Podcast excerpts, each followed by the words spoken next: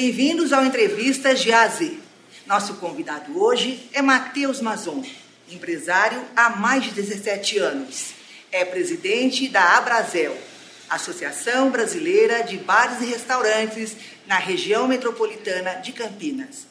Muito obrigada por nos receber com tanto carinho aqui no Benedito. Obrigado, prazer é meu, Antônio, estar aqui junto contigo, batendo um papo. Muito, muito prazer te ver de novo, fazia tempo que a gente não se via, Verdade, né? querido. Verdade.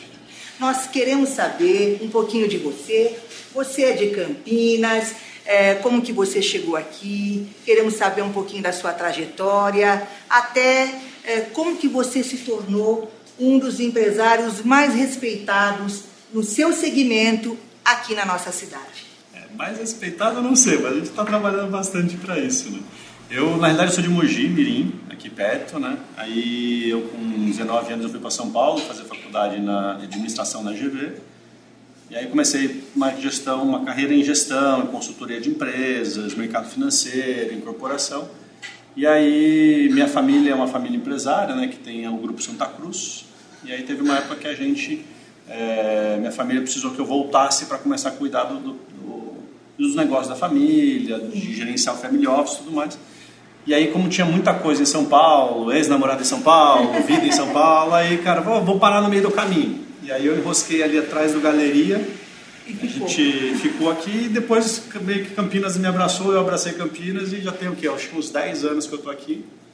E aí os negócios de São Paulo já não, tão, não são tão é, é, o foco da, da minha carreira.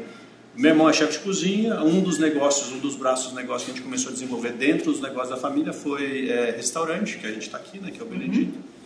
Eu já tinha, desde 2008, negócios de bar, balada, essas coisas em Mojimirim. Uh, e aí a gente enroscou aqui, meu irmão está aqui também, minha mãe veio para cá, no final das contas a gente trouxe minha mãe para morar aqui em Campinas também. E aí já estamos aqui há 10 anos. E vieram para ficar. ficar. Matheus, você formou praticamente, fundou na nossa região a Abrazel. Sim. E transformou a Abrazel, pelo que eu consegui apurar, numa das mais expressivas é, dentre as outras é, unidades que nós temos no Brasil. Quantos filiados vocês têm nessa região? Hoje, no meio, no meio vamos falar, meio para final da pandemia, aí a gente cresceu a quantidade de associados, então com 400 associados hoje em Campinas. É, associado é um bar, um restaurante que aquele CNPJ é, apoia a nossa causa. Então ele se cadastra, ele tem uma mensalidade, ele entende os valores de ter uma entidade de classe uma associação que está brigando pelos seus interesses. A gente começou há dois anos aqui, é uma das mais novas. Hoje é, no Brasil existem 58 Abraséis uh, em todas as capitais e a gente é a quarta maior do país. Uau! A gente é, é super expressivo nesse né, é, é nosso crescimento, até porque a cidade demandava de, dos empresários do setor de bares e restaurantes é, se juntarem para tentar entender melhores maneiras de trabalhar, melhores maneiras de se relacionar com o poder público e dessa maneira construir um mercado mais fortalecido. Eu tenho muita alegria nisso porque tem uma pontinha. Sim, você estava no começo. No comecinho fizemos a posse é do Mateus, da diretoria. Aliás, foi uma das posses mais prestigiadas tinha tanta gente que nós não tínhamos lugar no Royal para acomodar tanta gente. Exatamente. Foi ou não Faltou foi? crachá para tudo. Mateus, nesse momento de pandemia, vocês tiveram um, um trabalho fundamental para conseguir manter 5 mil estabelecimentos abertos, não, eh, em pé. Sim. Como é que foi esse processo? É, a gente Primeiro que acho que pegou todo mundo de contrapé, né? E, e, o nosso setor aí na pandemia ele sofreu um pouco mais, porque quando os decretos vieram, por exemplo, São Paulo veio no dia 17, Campinas veio no dia 21, a, o setor de bares e restaurantes já percebeu que o público estava receoso com aquilo. E o que, que eu quero dizer com percebeu? Uh, até brinco aqui, no sábado antes do, dos decretos fecharem, que era 18 mais ou menos, 18 19, entraram quatro pessoas para almoçar no sábado aqui no Benedito o público já parou de vir. E a gente já estava sabendo que ia dar problema desde o dia 4, 5 de março. Porque a gente já começou a entender que o público não vinha nas casas, o pessoal já não começava a sair. A hora que a gente abriu o restaurante, já tinha relatos de donos de restaurante falando assim: pô, o pessoal passa de carro na rua gritando que não é para sair de casa. Então, 10, 12 dias antes a gente já conseguiu, já começou, já viu o tamanho do problema e começou a ter as dificuldades financeiras. Isso foi no Brasil inteiro. Então a gente, dentro da Brasil, nós criamos é, é, três pilares de atuação. Isso já no dia 26 de março já estava desenhado. Então olha para ver como que foi tão rápido e o, o, comércio fechou no dia 21. O pessoal foi entender o tamanho do buraco no salário do dia 4, do mês 4. Tá? No pagamento no dia 5 do salário do mês 4. Então a gente criou em três, em três verticais aí que a gente falou. Uma vertical que era dos protocolos. Então nós fizemos o primeiro protocolo aqui que garantia tanto a segurança do público, voltar a, a, a sentar nos restaurantes, a entender a necessidade de distanciamento social e tudo mais. Também a parte da cozinha, dos nossos funcionários, de tratar com alimento para que é, é, não tivesse o risco de contaminação. Uh, e também com delivery tipo, quais são as práticas de chegar comida, toda uma parte que a gente começou a falar que hoje está muito que é pagamento online, então tipo, para de trocar dinheiro, porque uhum. você vai ter contato, assim tudo. Então saiu primeiro daqui de Campinas, aí logo a gente espalhou para todo mundo. Foi é, por isso que Campinas foi uma das poucas cidades que colocou que os bares e restaurantes iriam continuar abertos. Uh, mas aí a opinião pública é diferente porque a gente é, é, é super relacionado com festa. No momento onde está acontecendo super ruim no Brasil inteiro, você tá com, o setor que faz festa está aberto. Então tem uma, uma, uma, dificuldade de entendimento nisso.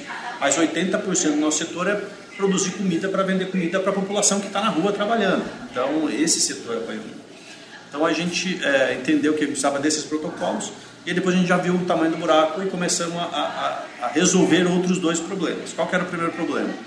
O governo precisa ajudar, porque senão a gente não vai acontecer. Então a gente fez um trabalho gigantesco no governo federal para que saísse aquela que depois virou a MP 936, do auxílio dos salários, onde o funcionário trabalhava 50% e o governo ajudava a pagar outros 50%. E foi o que socorreu. Foi, foi a medida que socorreu o Brasil inteiro. A gente começou falando muito com o trade turístico, então falando com o hotel, falando com é, a aviação, que são os setores que travaram já duas semanas antes de todo mundo.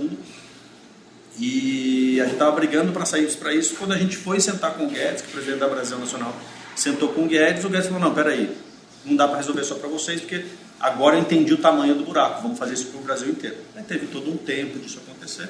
Então a gente criando políticas públicas, tentamos fazer um trabalho grande na parte de financiamento, que demorou, veio ações que acabaram não conseguindo é, ajudar a população, depois veio o Pronamp, o Pronamp ajudou bastante, mas atingiu 17% dos pequenos e médios. Então, mesmo assim, não conseguiu e agora está vindo um, um, uma segunda tranche, aí, acho que 17 bi para os pequenos e médios agora, a partir da semana que vem, que vai ajudar bastante gente. Então, esse, esse caminho. E um terceiro que é fazer o pessoal sobreviver. Então, desde parceria com a Sodexo, para dar acompanhamento psicológico para dono de restaurante, a gente desenvolveu. Então, cara, o que, que ele precisa empreender? É, aula de como fazer delivery. Então, o Benedito, você conhece, não fazia delivery. Falava, Mauro, não, ninguém vai comer minha comida em casa, o cara tem que sentar no meu restaurante. Meu irmão, chefe de cozinha, ah, em duas semanas estavam vendendo um delivery para conseguir pagar a conta. Então, e agora hoje, hoje é conversa, reforma para conseguir fazer delivery e continuar. E não só conseguir pagar a conta, para socorrer a população, porque Sim. todo mundo em casa precisando de eu, por exemplo, jantar. Eu, por exemplo, é, a Brasel, Benedito, tem o Japaum, eu não consegui parar. Ah, fique em casa. Não tinha como ficar em casa. Aqui tinha 14 famílias trabalhando, no Japão tem mais 11, na Brasil tem 6, fora os 400 empresários. Então ficar em casa não dá, você tem que ir. Eu falava, gente, eu preciso almoçar em algum lugar. Sentava na cozinha do, do, do restaurante do, do, do, associado que é amigo, comia junto com ele no escritório. Então, é, é uma necessidade que parece que é lazer, mas não é, necessidade básica. E, e quem faz isso são os bares e restaurantes, no almoço executivo, tal, tal, tal, assim por diante. Então a gente trabalhou nesses três pontos, não conseguimos salvar todo mundo. A gente aí dos 12 mil é, negócios que tem na nossa região, 4.500 fecharam, 27 mil empregos perdidos, de 60 mil, então quase metade do, da mão de obra foi demitida. Mas agora com a volta já começou, Pô, eu preciso de um chapeiro, preciso de um garçom, preciso de um, de um, um caixa. Então já tá, é, é eu acho que é um, é um, setor que vai se construir muito rápido, vai se reconstruir muito rápido, graças a Deus. Agora nós vamos falar um pouquinho dos seus empreendimentos, que eu sei que são vários. Nossa Eu gostaria que você contasse pra gente tá. o nome de cada um e o que é que vocês fazem. Hoje, hoje a gente, é, a minha família, né, todos os negócios é, que eu estou atuando são, é, é, um terço da minha mãe, um terço do meu irmão, um terço meu, tudo certo. que a gente faz. Né? Não importa quem está tocando o que, é um negócio é, é, que, um jeito que, uma, que a minha família é, aprendeu a trabalhar junto. Né? Então, a gente tem hoje o Benedito, que meu irmão toca toda a operação e eu cuido da. Eu sou, eu sou o diretor financeiro do Family Office, então toda a parte financeira de todos os negócios e administrativa eu que cuido. O Mas, Benedito é uma culinária? Benedito é um, um, restaurante contemporâneo, é uma culinária que tem um mix de é, mediterrâneo, é, italiano, que é a, a, nosso, nosso sangue, né? Viu, gente? E francês. é, então, se quiser comer um bom risoto com uma carne, acompanhada de uma carne alta, no ponto bem certinho, uma delícia, é, é o Benedito. Então, o Benedito é o restaurante que meu irmão está na operação, toca na operação. Eu ainda, dos resquícios lá de Mojimirim, quando a gente teve é, casa noturna, pizzaria, balada, bar, eu ainda tenho um bar com sete sócios lá em Mojimirim que chama Fica Café, que esse sofreu bastante, cidade um pouco menor sofreu bastante na, na pandemia, mas é um que a gente estruturou, os sete sócios estruturaram para o nosso é, garçom-chefe que virou gerente, que hoje é o proprietário da casa e a gente é, é, estruturou o negócio para ele, ele toca e a gente é, cuida, monta cardápio, faz toda a parte da, da, da inteligência do negócio ele toca, na série. Gente fina demais.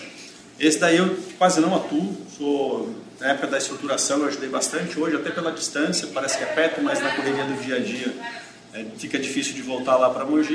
Uh, e aí os principais, hoje a gente tem um, um, negócio que antes da pandemia, olha como as coisas são, antes da pandemia e gente, eu estudando muito sobre delivery, sobre esse canal de venda de delivery no nosso setor, eu sentei para conversar com meu irmão em fevereiro do ano passado, Mauro, a gente precisa fazer delivery.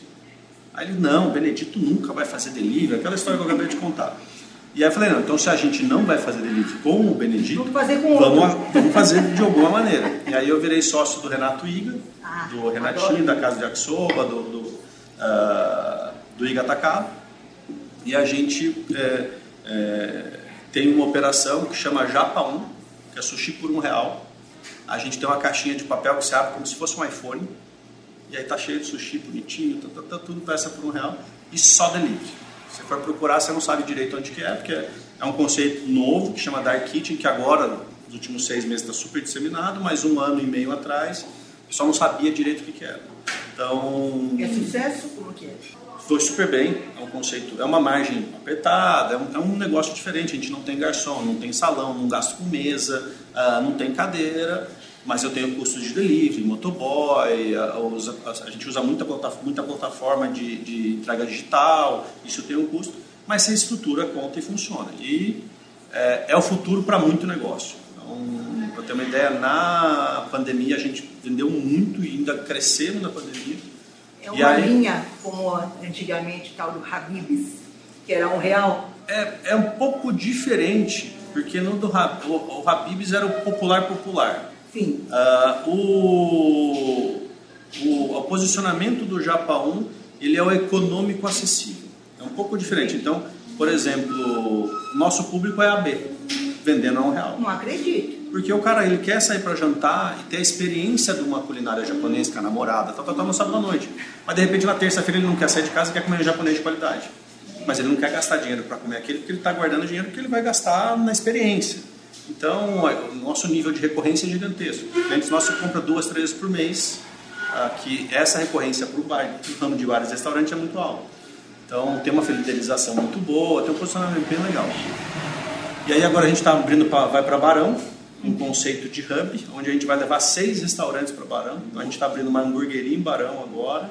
Uh, vamos levar o Japão numa praça de alimentação que é para delivery mas também atende o público. É um conceito muito louco. Onde vai é... ser isso? Lá em Barão? Eu ainda não posso falar. Ah, conta pra gente! Nós queremos pouco. saber! Mas é, é, é, um posicionamento super legal que é para é comida barata, de 20 a 40 reais, é em 4 minutos seu pedido está pronto, em 12, 15 minutos seu pedido está na tua casa entregue. Uh, é, um, é um modelo que a gente está não só preocupado com a comida, mas preocupado com as dores do sistema de delivery, as dores da logística. Então, para quem faz entrega, que está no nosso ramo, sabe que tanto você gerenciar o pedido quando chega, quanto principalmente gerenciar a entrega é, é, é super complicado. Até porque a gente não fazia o delivery no Brasil. Até a pandemia era 8% do mercado. Agora, nossas estimativas até o final do ano vai ser 12% do mercado. Então, 88% do mercado não faz, é, não, não mexia com isso. Antes da pandemia, 40% dos restaurantes faziam delivery. Agora é 60%. Eu ainda tem 40% dos restaurantes que não estão mexendo com isso. Lá, o self-service de panelão, ele não consegue fazer um pratinho. Não, não. E a grande maioria, sim. Né? Então, a gente tá, vai fazer esse projeto em Barão e a gente acabou de abrir uma empresa de adquirência. É, adquirência são as maquininhas de cartão, então, de meio de pagamento. A gente abriu, é, que a gente chama de é uma fintech, né? Uma fintech é uma uma empresa dessas, vamos falar, uma startup de tecnologia para o mercado financeiro e a gente está trazendo uma solução para o setor de vários restaurantes. É como se fosse quase que um banco é, mais social para trazer crédito mais barato para o empresário, para trazer meio de pagamento mais barato para o empresário. E essa daí, o CNPJ nem está pronto ainda, fica semana que vem. Ufa, meus parabéns! É bastante coisa. E... Claro que não sou só eu, né? Tem, tem vários sócios junto comigo, tem sozinho, senão não daria tempo de ficar com a minha filha. Então tem bastante gente junto Aliás, comigo aí, tocando essas coisas, essas loucuras minhas aí. Essa é a minha pergunta. Com tanto trabalho, como é que você encontra tempo para o lazer, para a família? Ah, você tem tempo? Meu lazer ultimamente tem sido minha filha, né? Então, tipo, a Cecília, aliás, ela é linda, é uma paixão. Nossa, demais. Demorei para ter, eu estou com 39, tive com 37.